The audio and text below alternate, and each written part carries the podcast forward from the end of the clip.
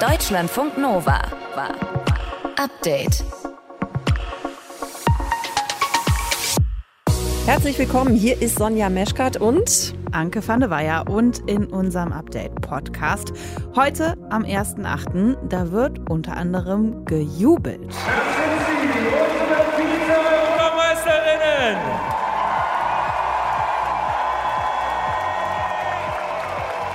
Der Frankfurter Römer ist voll, komplett voll.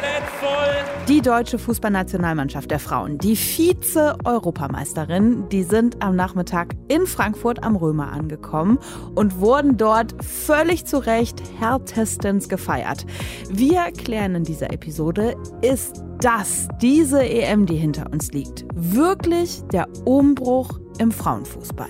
Außerdem noch ein Thema bei uns, der Tod von Lisa Maria Kellermeier. Die ist Ärztin gewesen in Österreich, aus Österreich und sie hat Suizid begangen, nachdem sie über Monate von Corona-LeugnerInnen bedroht worden ist. Was in den Monaten vor ihrem Tod passiert ist, darüber haben wir gesprochen mit einer österreichischen Kollegin. Und wir fragen uns, ändert die Klimakrise was daran, wie wir Urlaub machen? Ihr hört zu? Das ist schön. Deutschlandfunk Nova. Seit dem Einmarsch Russlands in die Ukraine am 24. Februar hat tatsächlich kein einziges Schiff mit Getreide mehr die Ukraine verlassen. Und genau das verstärkt in anderen Ländern ohnehin schon bestehende Hungersnöte. Heute Morgen dann die gute Nachricht. Der erste Frachter mit Getreide seit Beginn des Krieges ist ausgelaufen aus dem Hafen von Odessa in der Südukraine. Julia Polke aus dem Deutschlandfunk Nova Nachrichtenteam. Wohin geht die erste Getreidelieferung denn und was hat das Schiff geladen?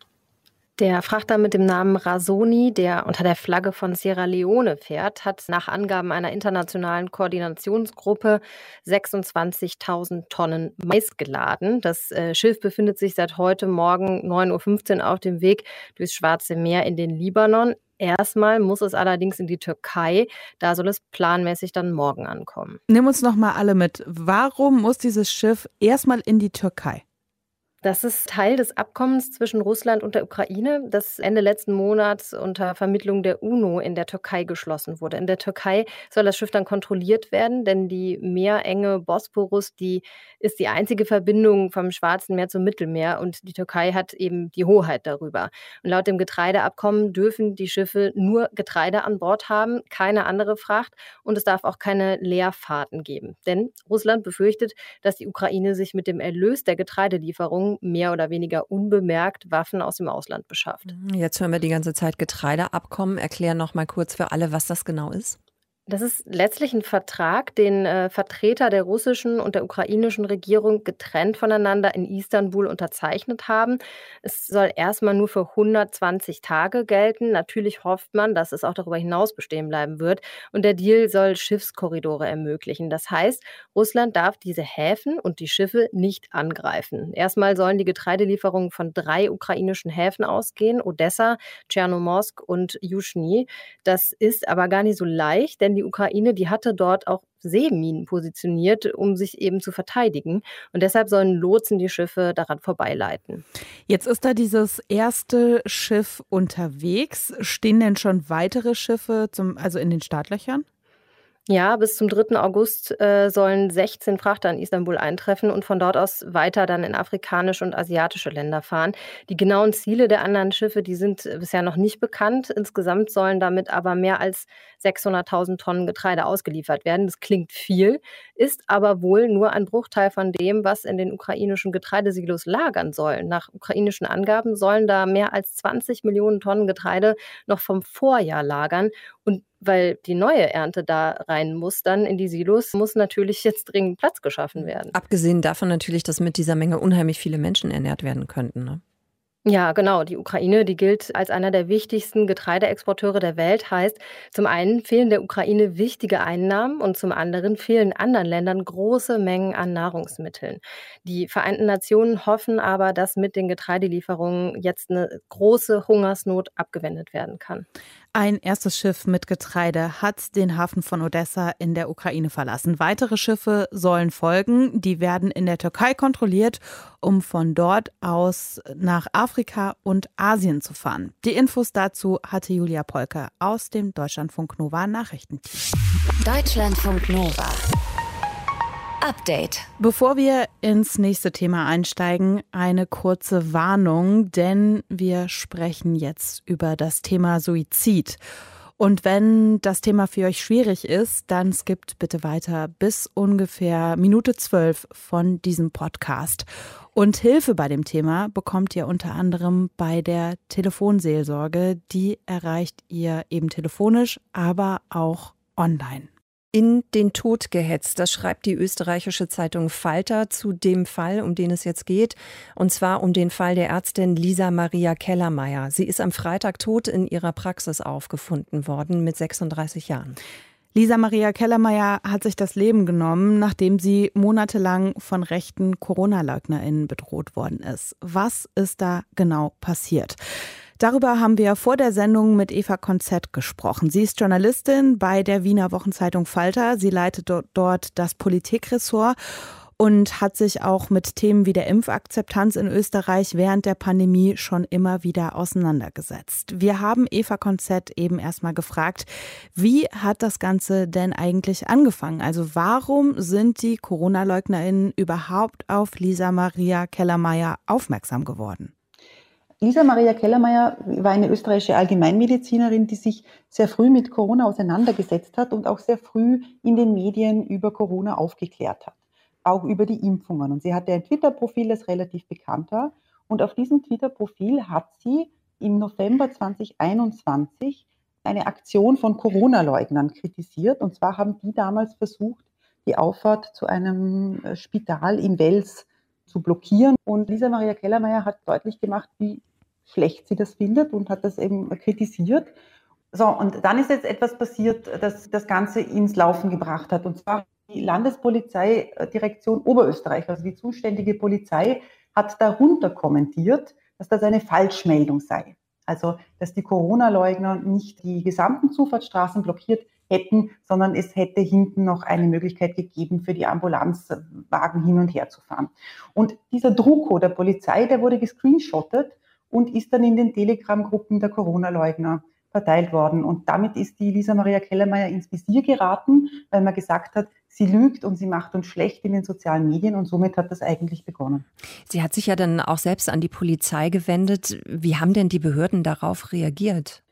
Es kommt dann relativ zeitlich danach zu einer ersten Morddrohung per E-Mail, die sie bekommen hat und damit ist sie sofort zur Polizei gegangen. Die Polizei hat insofern reagiert, dass sie den Kontakt zur Praxis der Lisa Maria Kellermeier intensiviert hat. Die haben dann da jeden Tag angerufen. Sie haben vermehrt eine Streife hingeschickt, aber nachdem zwei Wochen lang nichts weiter Auffälliges unter Anführungszeichen passiert ist, wurde diese Maßnahme dann auch wieder eingestellt. Und was dann in Österreich passiert, man muss das ein bisschen im Zeitverlauf denken, ist, dass es eine ganz große Diskussion um die Impfpflicht gibt und davor natürlich eine wahnsinnige Dynamik verursacht hat in diesen impfkritischen Gruppen und bei den Corona-Leugnern. Und das hat dann die Frau Kellermeier unglaublich gespürt und abbekommen mit Hassnachrichten, Bedrohungen etc. Unterstützt worden ist Kellermeier ja von einer deutschen Hackerin. Was hat diese Frau aus Deutschland rausgefunden? Also es war dann so, dass es eine zweite Morddrohung gegeben hat am 5. Mai. Von, der, der, der mutmaßliche Täter oder der Bedroher hat sich wieder unter demselben Namen ähm, gemeldet, wovon wir aber wissen, dass es nicht sein Klarname ist. Und die Lisa Maria Kellermeier ist wieder zur Polizei gegangen und hat sich dann aber auch an die Öffentlichkeit gewandt.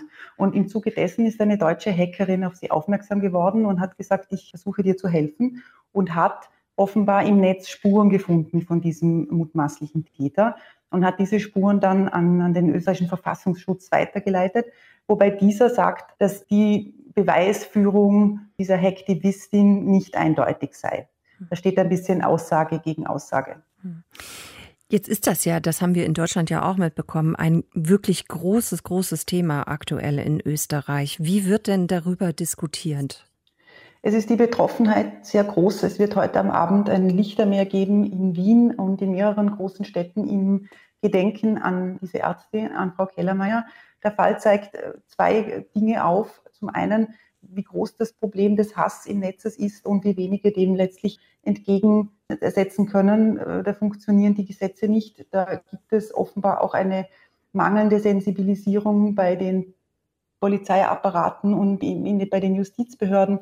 Es wäre jetzt wahrscheinlich zu billig, denen die Schuld am Tod von Frau Kellermeier alleinig zuzuschieben. Aber man, diese Frau hat sich sehr allein gelassen gefühlt und sie wurde offenbar auch sehr allein gelassen, obwohl sie immer wieder darauf aufmerksam gemacht hat, dass sie bedroht wird.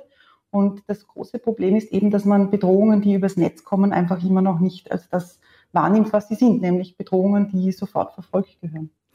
Du hast gerade gesagt, dass in der Bevölkerung große Betroffenheit herrscht über den Tod. Andererseits hast du auch gesagt, es ja, wirkt so, als gäbe es eine mangelnde Sensibilisierung bei den Behörden. Wie ist so deine Einschätzung? Kann das jetzt was bewegen? Also, dass Behörden in Zukunft zum Beispiel bei solchen Fällen von massiver Gewalt im Netz dann auch schneller und deutlicher reagieren? Das ist natürlich immer zu hoffen. Es hat sich ja auch dann, auch nach Angaben der Frau Kellermeier, einiges geändert, nachdem sich auch der Verfassungsschutz eingeschaltet hat. Also da scheint auch vieles äh, dann richtig gelaufen zu sein. Es gibt auf der einen Seite diese große Betroffenheit in der Bevölkerung und es gibt aber auch eine sehr despektierliche Seite des Ganzen in den Telegram-Gruppen jetzt und in, in Social Media, wo diese Gruppierungen den Tod dieser Ärztin feiern und äh, quasi andere zum Nachahmen animieren. Eva Konzett war das. Sie leitet das Politikressort bei der österreichischen Wochenzeitung Falter. Wir haben mit ihr gesprochen über den Fall der Ärztin Lisa Maria Kellermeier. Sie ist am letzten Freitag tot in ihrer Praxis aufgefunden worden. Sie hat Suizid begangen, nachdem sie von Corona-LeugnerInnen über mehrere Monate bedroht worden ist. Wenn ihr Suizidgedanken habt, dann sprecht darüber mit jemandem. Hilfe gibt es rund um die Uhr bei der Telefonseelsorge 0800 111 0111 oder 0800 11022 oder ihr findet die Telefonseelsorge auch unter telefonseelsorge.de. Deutschlandfunk Nova. Update. Das war hoch emotional gestern, dieses EM-Finale in Wembley. Alexandra Popp hat dann am Ende doch nicht mitgespielt. Es hat einen nicht gegebenen Handelfmeter gegeben und am Ende eben dann auch ganz viele Tränen. Die Frauen der deutschen Fußballnationalmannschaft, die mussten sich gestern Abend gegen wirklich starke Engländerinnen in der Verlängerung geschlagen geben. Es war wirklich ein Megaspiel gestern und völlig zu Recht findet heute in Frankfurt ein fetter Empfang für die Fußballerinnen statt. Auf dem Rathaus Balkon im Frankfurter Römer. Nämlich da wird sich das Team in der nächsten Stunde ungefähr bejubeln lassen. Und jetzt schon vor Ort ist Mattis Home für uns. Mattis, gucken wir als erstes mal auf die Stimmung gerade bei dir. Ist da eher noch so Enttäuschung über die Niederlage oder gibt es schon Freude, die sich breit macht über dieses ja wirklich tolle Finale gestern? Ja, es ist so ein bisschen beides, glaube ich. Also die ganz eingefleischten Fans, die sind natürlich immer noch so in dem Modus, oh, es war irgendwie alles so bitter und so. Aber wenn man dann so ein bisschen mit Abstand draufschaut nach so einer Nacht, und das kann man als Fan dann vielleicht ein bisschen leichter sogar tun als als Spielerin, denen wird das natürlich noch ein bisschen länger nachhängen, dann überwiegt natürlich auch die Freude. Und jetzt sind ja auch alle da, um diese Mannschaft zu bejubeln. Von daher ist das eher das Motto. Hier lief gerade Wave Flag zum Beispiel, einer der Fußball-WM-Songs von 2014, wenn ich mich richtig erinnere. Und da gingen die Fahnen hoch, schwarz, rot, Golden, das sah schon richtig toll aus und der Römer füllt sich auch so langsam und wenn äh, die Mädels dann so gegen 10 nach 4 ungefähr auf dem Balkon sein werden, ich glaube, dann werden wir hier auch eine schöne Stimmung haben. Ja, und man hört's, kleine Jubel, La Laolas da bei dir im Hintergrund. Mhm. Wie ist es denn beim Team von Trainerin Martina Voss-Tecklenburg? Die waren ja verständlicherweise gestern schon auch down, gefrustet. Wie glaubst du, werden die heute ankommen in Frankfurt? Ja, wir haben mal natürlich versucht, ein bisschen in den Gesichtern zu lesen, als sie aus dem Flugzeug ausgestiegen sind. Wir haben wenig Sonnenbrillen gesehen. Das spricht dafür, dass die Nacht zumindest nicht so partyesk gewesen ist, wie sie vielleicht nach dem EM-Titel gewesen wäre. Das hat uns die Bundestrainerin Martina vos Tecklenburg auch verraten. Also sie waren zwar teilweise lange wach, aber groß gefeiert wurde irgendwie nicht. Dafür war das Ergebnis und der Spielverlauf dann vielleicht teilweise auch einfach zu bitter gestern. Aber sie freuen sich stellvertretend zum Beispiel die Kapitänin Svenja Huth. Es freut uns einfach, dass wir so viele Menschen erreichen und begeistern konnten. Und deswegen hoffen wir, dass gleich ganz viele Menschen in Frankfurt am Römer sind und wir gemeinsam noch ein bisschen feiern können. Ja, und genau das ist das Ziel. Noch einmal feiern, diese Vize-Europameisterschaft, denn das ist, und das muss man unterm Strich dann halt auch mal festhalten, das ist eine Riesenleistung, mit der hätte vor dem Turnier keiner gerechnet. Und ja, natürlich, es ist wahnsinnig bitter, wenn du ein Finale verlierst, das ist es immer, aber es muss halt auch irgendwie einen Verlierer geben in so einem Finale und in diesem Fall war es dann halt mal die deutsche Mannschaft.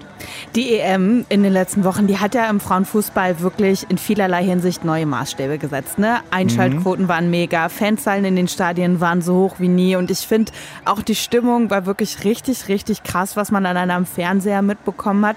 Gehört jetzt dieser Empfang da heute auch zu diesen neuen Maßstäben? Das kann man äh, sicherlich so sehen, ja klar. Also ich müsste jetzt lange äh, zurück überlegen, dass es einen Empfang gegeben hätte für die Fußballfrauen, wenn sie den Titel nicht gewonnen haben.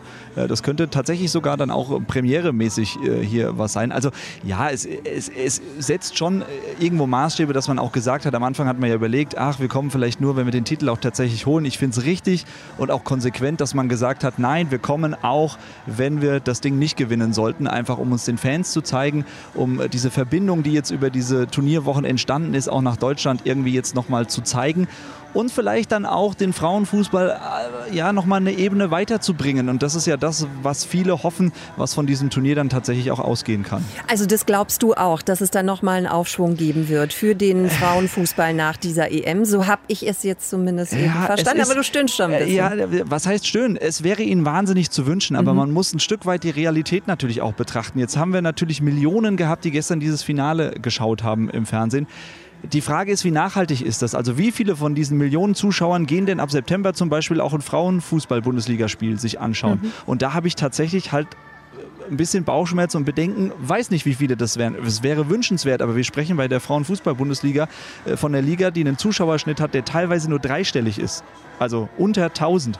Und ähm, ich weiß nicht, wie nachhaltig es ist. Es wäre wahnsinnig wünschenswert, weil ich finde, dieses Turnier, man konnte das super anschauen. Da waren geile Spiele dabei. Die haben sich auf dem Platz nichts geschenkt. Da war Härte drin, da war technisches Können drin. Das war super, wie gesagt, anzuschauen. Aber ich bin wirklich gespannt, ob dieser kleine Hype, der entstanden ist, es tatsächlich jetzt auch in den sozusagen in den Alltag, also weg von so einem Highlight-Turnier, dann auch schafft. Gut, dann hoffen wir, dass dieser Nachmittag für die DFB-Frauen auf jeden Fall erfolgreich verläuft. Wird er auf jeden Fall. Wir hören ja schon, Stimmung ist gut. Absolut. Gut, es wird gejubelt. Matthias, danke dir für diese Eindrücke. Matthias Hohm war das, ist gerade für uns am Frankfurter Römer und dort kommt eben auch gleich die deutsche Fußballnationalmannschaft der Frauen an. Zweite sind sie geworden bei dieser EM. Deutschlandfunk Nova. Update. Hitze, Temperaturrekorde und Waldbrände, die sind für uns im Sommer, leider muss man sagen, schon Normalität geworden. Und mit Blick auf die Zukunft nehmen diese Hitzetage wegen der Klimakrise natürlich auch wahrscheinlich noch zu. Und da fragen wir uns, hat das Ganze Auswirkungen, wie wir in Zukunft unseren Sommerurlaub verbringen? Oder anders gefragt, wird sich unser Urlaub dann eher in kühlere Regionen verlagern, also eher so Richtung Norden? Darüber haben wir gesprochen mit dem Tourismusforscher Pascal Mandalatz und äh, wir haben ihn erstmal gefragt, wie er das einordnet. Also wenn wir jetzt gucken, Hitzewellen, Waldbrände, teilweise Dürre, wirkt sich das auch darauf aus, in welchem Land wir dann eben unseren Urlaub verbringen? Also Südeuropa zum Beispiel. Ist ja schon ein Favorit für viele Deutsche. Also es gibt mit Sicherheit vielleicht die ein oder andere Auswirkung, aber ich möchte mal fast behaupten, dass andere Krisen einen größeren Einfluss haben auf das Reiseverhalten als die aktuellen Brände, äh, vor allen Dingen in Südeuropa. Denn die eigentlichen Tourismusprodukte wie die Pauschalreisehotels sind davon nicht betroffen. Wenn wir jetzt aber jetzt gerade die aktuellen Brände in der sächsischen Schweiz angucken, dann sind die da schon eher von betroffen, weil die ein regionaltouristisches Produkt anbieten, beispielsweise Wandertourismus. Und der hat dann natürlich Einschränkungen. Die Gäste in Südeuropa, meistens in Pauschalhotelanlagen, bekommen davon gar nicht so viel mit. Sie haben ja gerade über die Leute gesprochen, die Pauschalurlaub machen und die jetzt von den aktuellen Krisen insofern gar nicht abhängig machen, wo sie genau Urlaub machen. Halten Sie es für realistisch, dass Menschen, die eher so in Sachen Individualtourismus unterwegs sind, dann in Zukunft zum Beispiel eher den Urlaub so in nördlicheren Gebieten verbringen, wo es irgendwie nicht so heiß wird und die Waldbrandgefahr gegebenenfalls dann auch geringer ist? Das würde ich nicht sagen, denn wer weiß, was auch in nördlichen Destinationen demnächst passiert. Es ist schwierig, das jetzt gerade zu prognostizieren, denn wir haben ja gesehen, wir hatten zum Beispiel jetzt auch äh, Brände in Großbritannien. Also da ist es schwer zu sagen, was uns da für Feuer, ich sag mal, in der Zukunft erwarten werden. Aber ich persönlich würde davon ausgehen, dass das keinen enormen Einfluss auf die Entscheidungsfindung hat. Ich habe das schon bei anderen Krisen beobachtet, speziell jetzt, wir können ja ganze Galerien an europäischen Ländern äh, aufzählen, wo das passiert. Und in der Vergangenheit hat man zum Beispiel auch beim Terrorismus gesehen, wenn hinterher alle Regionen davon betroffen sind, dann haben die Menschen meistens so eine It could happen anywhere Attitüde und fahren dann erstmal trotzdem oder buchen erstmal trotzdem auch die Individualreisenden. Können Sie denn trotzdem sagen, welche Aspekte es gibt oder ob es Dinge gibt, die eben ja dann eher beeinflussen, wo wir Urlaub machen? Ja, also ich würde sagen, dass andere Krisen da natürlich jetzt schon ein größerer Einflussfaktor sind. Also das ganze äh, Theater, was jetzt gerade an deutschen Flughäfen passiert, das ist natürlich sehr abschreckend für die Leute. Aber allen vorweg möchte ich fast sagen, dass eher äh, die aktuelle Inflation einer der Hauptfaktoren ist, weil wenn man natürlich weniger Geld in der Tasche hat, dann gibt man auch weniger für, ich sag mal in Anführungsstrichen, das Luxusprodukt Tourismus aus. Das heißt, dass ich dann im Zweifelsfall doch an die Nordsee fahre, weil es einfach günstiger ist. Also es ist generell davon auszugehen, dass in den kommenden Jahren auf jeden Fall wir einen erstärkten Regionaltourismus trotzdem sehen werden. Ich glaube allerdings, dass die Leute sich trotzdem ihre ein, zwei Wochen Pauschalurlaub, Familienurlaub nicht nehmen lassen, sondern dass wir eher eine Reduktion von, ich sag mal, Wochenendtouristen sehen werden. Früher hat man ja schnell gesagt in der Vergangenheit, auch man fährt mal eben mit der Partnerin oder dem Partner einen Städtetrip machen über ein verlängertes Wochenende. Ich glaube, sowas wird eher wegfallen in Zukunft, aber äh, der große Sommerurlaub wird weiterhin bestehen bleiben und das auch in den traditionellen Regionen. Aber für die Wochenenden würde ich sagen, da sagt man dann schon eher, ich, ach, ich fahre lieber mal in Harz oder in Sauerland oder in den Bayerischen Wald etc. Das sagt der Tourismusforscher Pascal Mandalatz. Mit ihm haben wir darüber gesprochen, welche Krisen unser Reiseverhalten wie beeinflussen. Deutschlandfunk Nova. Update. Tiervideos auf Insta oder TikTok gucken, ne? machen wir alle und zwar auch gerne und regelmäßig. Also wenn der super süße Hundi irgendwie einen Körper in den Pool macht oder die Katze sich in einen Karton legt, der dreimal so klein ist wie sie selbst, dann ist das eben auch einfach lustig. Das ist witzig, aber es gibt natürlich auch andere Tiervideos, die machen einem so ein ungutes Gefühl, weil relativ klar ist, das macht das Tier eben gerade nicht gerne und schon gar nicht freiwillig. Zum Beispiel irgendwelche Affen oder Igel, die in Wohnungen in Badewannen gesetzt werden oder die irgendwelche lustigen also in sehr großen Anführungszeichen, lustigen Kostüme tragen. Hm. Klar, auch diese Videos bringen natürlich Klicks, ne? Nur vielleicht können wir ja vorher mal drüber nachdenken, ob wir das überhaupt teilen oder liken wollen. Nova-Reporter Stefan Beuting hat recherchiert, wie wir da alle etwas sensibler werden können. Ich weiß ja nicht, wie es bei euch ist, aber ich schätze mal, die Hälfte von all dem, was mir tagtäglich in meine Timeline gespült wird, das hat mit Tieren zu tun. Und ich schätze mal, die Hälfte von der Hälfte, die werde ich künftig mit anderen Augen sehen. Offenbar finden es viele Leute einfach lustig, ohne wirklich näher drüber nachzudenken. Dr. Michaela Fels, Verhaltensforscherin an der Tierärztlichen Hochschule Hannover. Sie und ihrer Kollegin Gabriele Volker war aufgefallen, dass viele vermeintlich süße Tiervideos gar nicht so süß sind aus Sicht der Tiere. Berühmtes Beispiel Katze versus Käse. Also in dem Ursprungsvideo, das wir gesehen haben, saß eine Katze auf dem Tisch und ähm, wurde in dieser Situation von einer Käsescheibe im Gesicht getroffen. Die Käsescheibe verdeckt das Gesicht der Katze. Die erstarrt kurz, zieht den Kopf ein, weicht zurück. Das Tier ist seitlich umgefallen und ist in der Folge vom Tisch gestürzt. Das Ursprungsvideo hat mittlerweile mehr als 9 Millionen Aufrufe, mehr als eine halbe Million Likes. In den Kommentaren viele LOL und Tränenlach-Smileys, viele Likes und viele Videos, in denen wiederum Katzen Käsescheiben ins Gesicht geschmissen bekommen. Ich scrolle und scrolle und finde erstmal niemanden, den das irritiert. Und das irritiert. Und das ist natürlich auf jeden Fall tierschutzrelevant. Dieser Schreck für das Tier und dann der Sturz, der natürlich mit Verletzungen verbunden sein kann. Im Kontext anderer drolliger Inhalte wirkt das natürlich voll komisch, dass die Katze nicht so richtig weiß, wie sie auf den Käse reagieren soll. Sobald du dich aber mal in die Rolle des Tieres versetzt, da wird dir klar, wie schlecht die Idee ist, einem Tier so einen Schreck einzujagen. Die Situation wird ja bewusst herbeigeführt vom Menschen und eben auch in der Regel von der Bezugsperson dieser Katze. Und ähm, das Tier verknüpft das natürlich negativ. Das, es entsteht ein Vertrauensverlust. Ähm, es entsteht auch ähm, ja, eine Unsicherheit in der vertrauten Umgebung. Katze versus Käse ist mittlerweile eine feste Größe im Internet. Ebenso wie Katze versus Gurke. Während die Katze frisst, wird ihr unbemerkt eine Gurke an die Seite gelegt. In dem Moment, wo sie das bemerkt, zeigen die Filme, wie die Katzen wegspringen, die Flucht ergreifen, extreme Stress- und Schreckreaktionen zeigen. Ruby Leslie, Gründerin der Organisation Welfare for Animals. People don't know that when they do these things, it will affect the cat for a much longer time. Der vermeintliche Spaß ist kurzweilig. Der Schock für die Tiere wirkt mitunter langwierig, sagt die Expertin. Eine einfache Möglichkeit für jede und jeden. So etwas mit Rücksicht auf die Tiere bitte nicht teilen.